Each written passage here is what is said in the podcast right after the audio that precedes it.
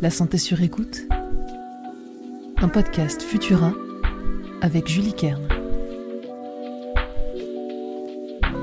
Bonjour, ici Julie, votre rédactrice santé chez Futura. Aujourd'hui, on ne se retrouve pas pour un nouvel épisode du Covid-Pod, mais pour un nouveau rendez-vous autour de la santé en général. Tous les 15 jours, on discutera ensemble d'un sujet de santé qui fait l'actualité, de ce qu'en dit la science et de l'impact que ces sujets peuvent avoir sur notre quotidien, et enfin, les solutions à mettre en place pour mener une vie saine. Comme d'habitude, n'hésitez pas à nous suivre sur vos plateformes d'écoute préférées pour ne pas manquer un seul épisode de la santé sur écoute. Aujourd'hui, je vous propose de discuter des groupes sanguins. Il en existe 8 combinaisons. A, B, AB ou O avec un résus positif ou négatif. On ne va pas se mentir, notre groupe sanguin, on s'en soucie peu au quotidien.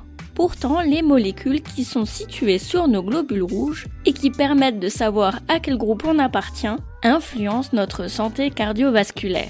C'est ce qu'a montré une étude récente menée par des cardiologues hollandais. Par exemple, être du groupe A, B ou AB augmenterait les risques de thrombose veineuse profonde. Quand on parle de facteurs de risque en santé, on parle d'une maladie ou d'une habitude de vie, ou tout simplement un élément physiologique qui accroît la probabilité d'avoir un problème de santé donné. Mais attention, cela ne veut pas dire que, dans notre cas, toutes les personnes du groupe A, B ou AB auront un jour dans leur vie une thrombose veineuse profonde. D'ailleurs, qu'est-ce que c'est une thrombose veineuse profonde? C'est un caillot sanguin qui bloque la circulation dans une veine qu'on appelle profonde car située autour des organes vitaux aux confins de notre corps. On les distingue des veines superficielles qu'on voit à travers la peau par exemple. La principale complication de ce genre de problème, c'est que le caillot peut voyager jusqu'au poumon et priver d'oxygène cet organe très fragile. On parle alors d'embolie pulmonaire. L'étude scientifique nous dit que les personnes du groupe A, B ou AB ont 51% de risque en plus de faire une thrombose veineuse profonde et 47% de risque en plus de faire une embolie pulmonaire que les personnes du groupe O. Ils ont aussi un risque légèrement plus important, de l'ordre de 10% environ, d'avoir une attaque cardiaque. Pour rappel, les groupes A, B et AB représentent 58% des Français et les 42% restants sont du groupe O. Alors, comment interpréter ces données? Déjà, cela ne signifie pas que 51% des personnes du groupe A, B ou AB seront un jour atteintes. Ici, les scientifiques ont séparé les volontaires ayant participé à leur étude en quatre groupes, selon leur groupe sanguin. Pendant des années, ces personnes ont été suivies médicalement et les scientifiques ont calculé le nombre de thromboses veineuses profondes et d'embolies pulmonaires dans chaque groupe.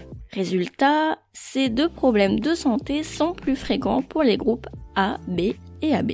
Mais gardez en tête que le risque global de faire une thrombose veineuse profonde reste modéré. On estime à environ 40 000 le nombre d'embolies pulmonaires survenant chaque année en France.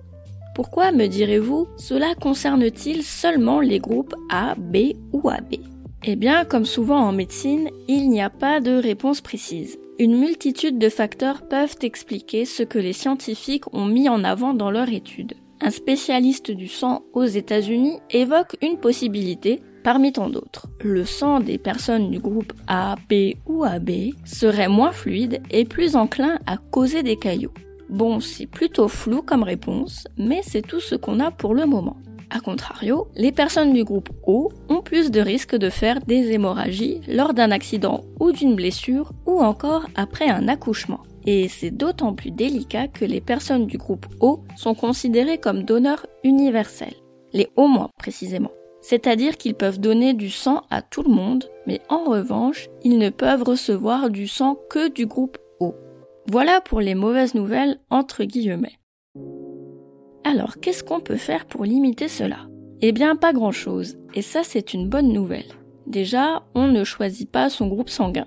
C'est un facteur biologique défini par nos gènes. Alors si vous êtes du groupe A, B ou AB et que vous avez des habitudes de vie saines, vous n'avez pas à vous inquiéter outre mesure des risques de maladies cardiovasculaires.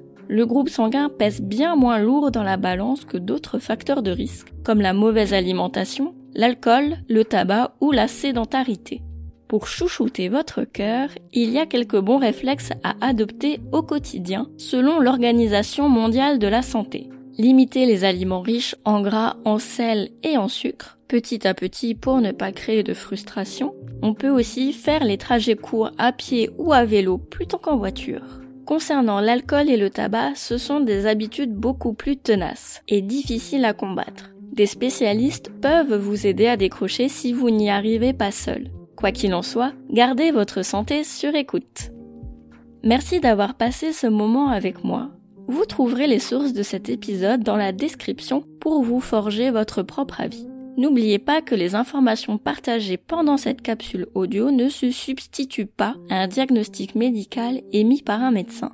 Si vous avez le moindre doute concernant votre santé, n'hésitez pas à consulter un professionnel. Pour soutenir notre travail et améliorer notre visibilité, abonnez-vous et partagez ce podcast autour de vous.